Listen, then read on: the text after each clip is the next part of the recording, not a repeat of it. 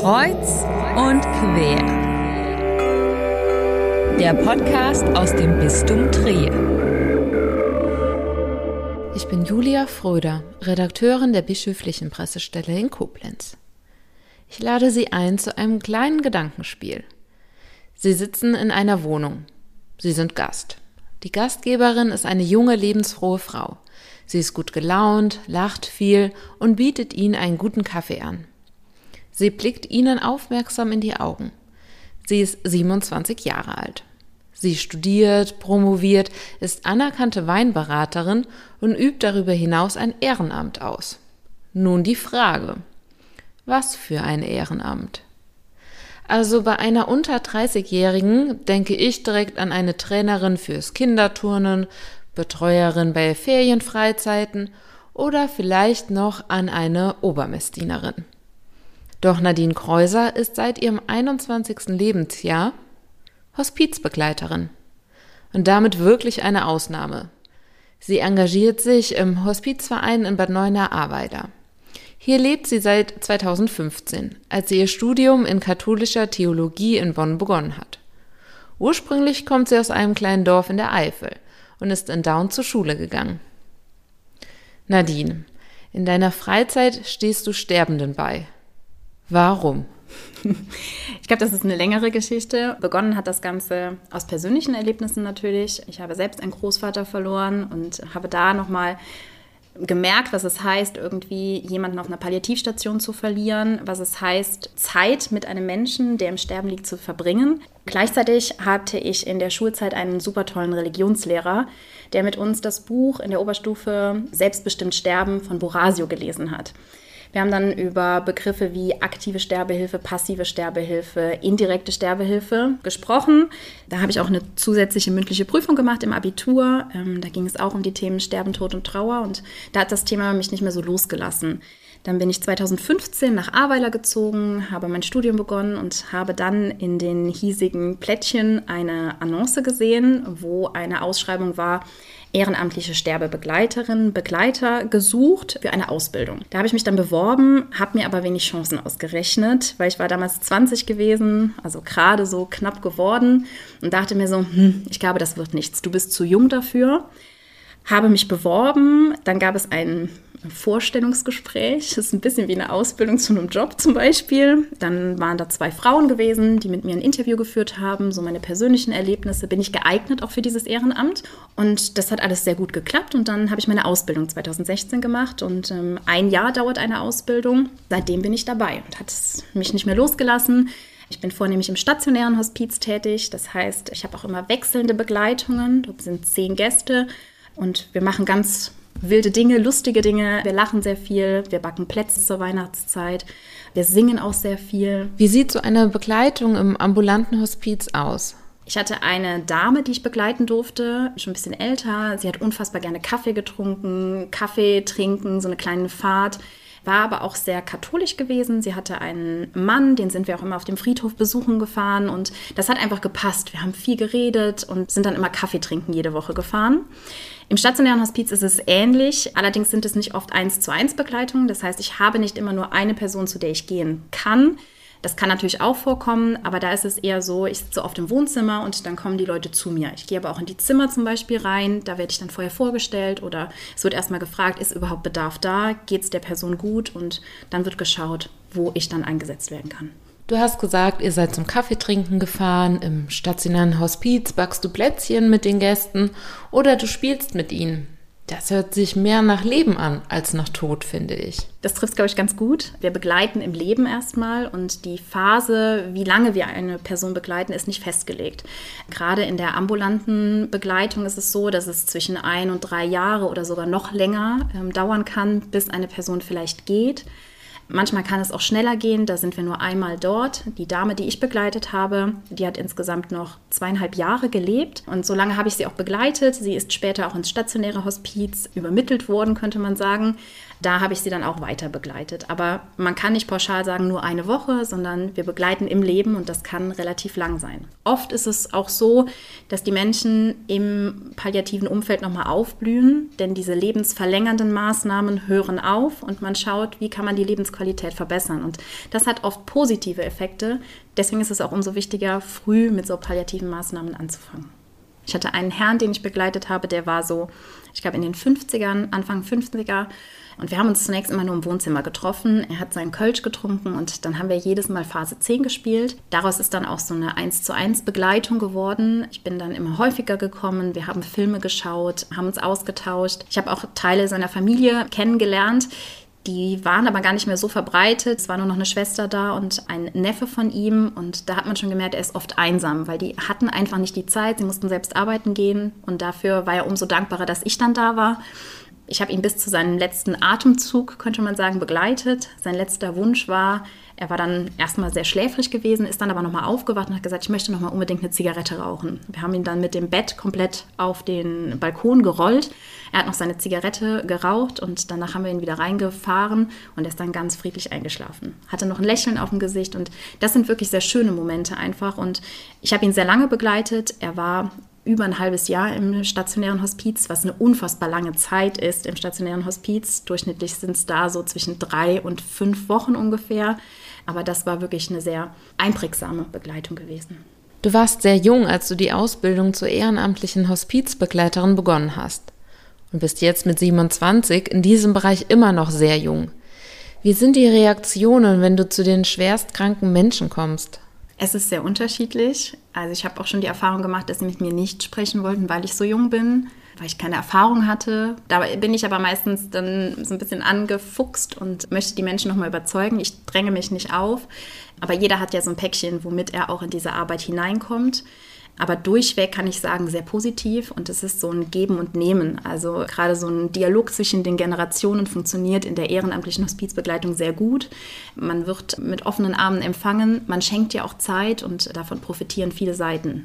Ich hatte einen Herrn, den ich im stationären Hospiz getroffen habe, da habe ich noch sehr, sehr viel gelernt. Er war vorher mal ein Soldat gewesen, ist relativ früh erkrankt. Er war so Mitte 40, Anfang 50 der saß da mit seinem Tablet und dann habe ich gefragt, und was gucken Sie gerade für eine Serie? Und er hat nur auf das Tablet getippt und aus diesem Tablet kam dann der Satz, ich bin ein Sprachcomputer. Das war mir sehr unangenehm in dieser Situation, weil ich das nicht wusste. Aber er hat das mit einem großen Lachen und Humor genommen, weil er dachte, ah, die ist ganz unvoreingenommen auf mich zugekommen und fand das ganz hervorragend und deswegen immer sehr positiv reingehen und das bekommt man nachher auch zurück. Dein Gesprächseinstieg war ja an sich ganz gut.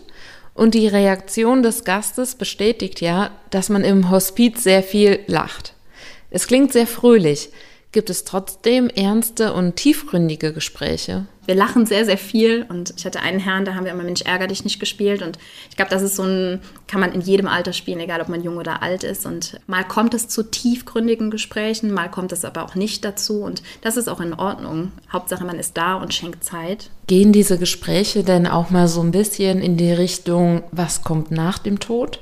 Oftmals schon weil sie fragen natürlich auch, was ich mache. Und da werde ich natürlich auch dann immer sagen, ich bin katholisch, ich bin Theologin. Ich würde aber niemals das so raushängen lassen. Also wenn Sie danach bewusst fragen, dann kommen wir darüber auch ins Gespräch. Wenn das aber nicht so ist, dann ist es so und dann lasse ich es auch stehen. Weil ich finde, das ist was sehr Individuelles und ich bin nicht da, um zu missionieren, sondern bin für die Person da. Und das ist ja schon eine sehr christliche Haltung, da zu sein. Und das finde ich, das ist das Wichtigste. Aber wir debattieren auch. Ich hatte einen Philosophen, könnte man sagen.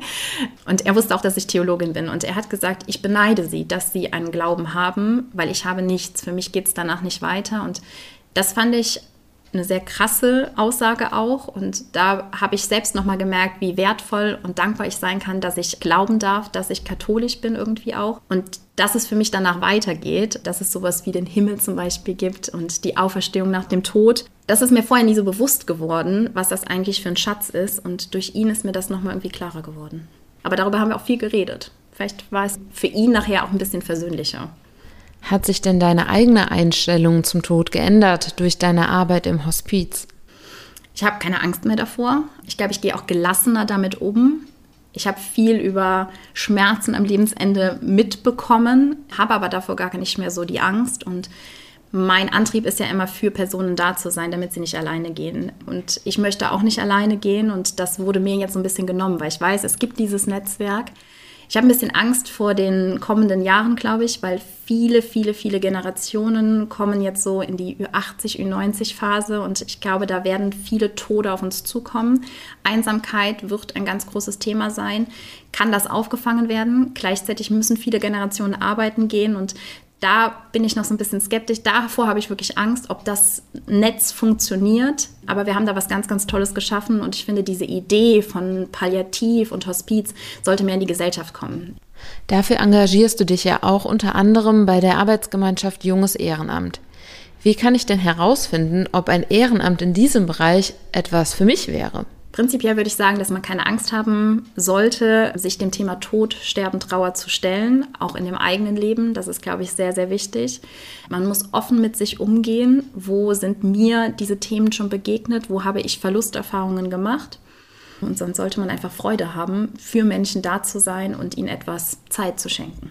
Ich kann mir vorstellen, dass die Besuche bei den Menschen daheim bzw. im Hospiz nicht immer leicht sind. Wie gehst du persönlich damit um? Nimmst du die Schicksale mit nach Hause? Ich beschreibe das immer gerne wie eine Blase, wenn ich dorthin fahre. Ich nehme mir dann auch Zeit immer und fahre mit dem Auto hin. Das ist dann ungefähr so zehn Minuten, bis ich dort bin.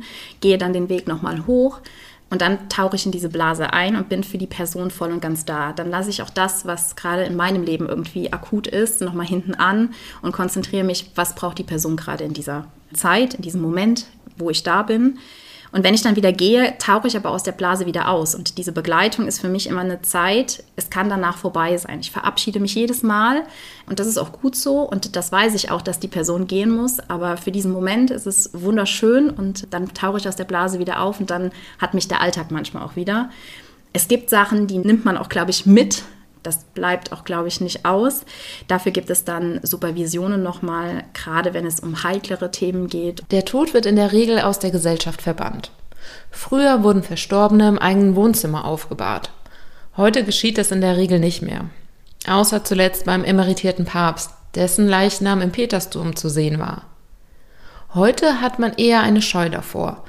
Man ekelt sich vielleicht sogar ein bisschen glaube, diese Scheu muss man auch nehmen. Der Tod gehört zum Leben dazu. Ich glaube, das ist eine Erkenntnis, die wir alle miteinander teilen. Eine der wenigen irgendwie. Und Du hast gerade schon gesagt, früher wurden sie aufgebahrt. Da war nochmal ein ganz anderes Bewusstsein und man hat sich mit dem Tod auseinandergesetzt. Und das rückt heute weit nach hinten.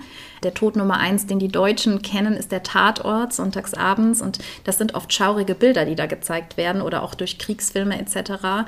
Aber so ist es oft gar nicht. Und es ist oft sehr friedlich. Sie haben noch ein Lächeln auf dem Gesicht. Und ich glaube, diese Scheu muss man nehmen. Der Tod ist nicht immer oft brutal aggressiv, sondern es kann auch sehr friedlich und ruhig sein und vielfach muss man keine Angst davor haben. Und es gibt auch viele, die natürlich christlich sind. Ich bin ja auch Theologin und das hilft mir zum Beispiel oft. Ich habe ein kleines Sprichwort, was ich auch immer auf einem Armband mit mir trage: Vita mutatum und tollitur. Das Leben verändert sich, es wird aber nicht genommen.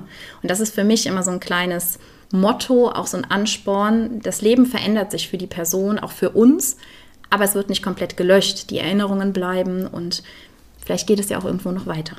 Von deiner Schulzeit an, über deinen Studienabschluss der katholischen Theologie, über deine aktuellen Studiengänge, nämlich zum einen perimortale Wissenschaften und zum anderen Caritaswissenschaften und werteorientiertes Management, dreht sich anscheinend zumindest ein großer Teil deines Lebens um Tod und Trauer. Ach ja, und du promovierst ja auch noch zu dem Thema. Woher nimmst du deine Motivation? Mich lässt das Thema nicht mehr los. Und es macht Spaß, das muss man immer dazu sagen. Spaß natürlich in Anführungszeichen. Wir begleiten Menschen am Ende ihres Lebens. Aber trotzdem ist es nicht nur, wir weinen, ähm, wir sind traurig, sondern wir haben auch viele Lacher irgendwie. Und das ist nämlich eine schöne Zeit. Und das zu geben, finde ich sehr, sehr wichtig. Ich verlasse Nadines gemütliche Wohnung wieder. Auf der Heimfahrt denke ich über unser Gespräch nach. Wenn ich einmal in ein Hospiz muss, hoffe ich, dass mich auch jemand so lebensfrohes ein Stückchen auf meinem letzten Weg begleiten wird.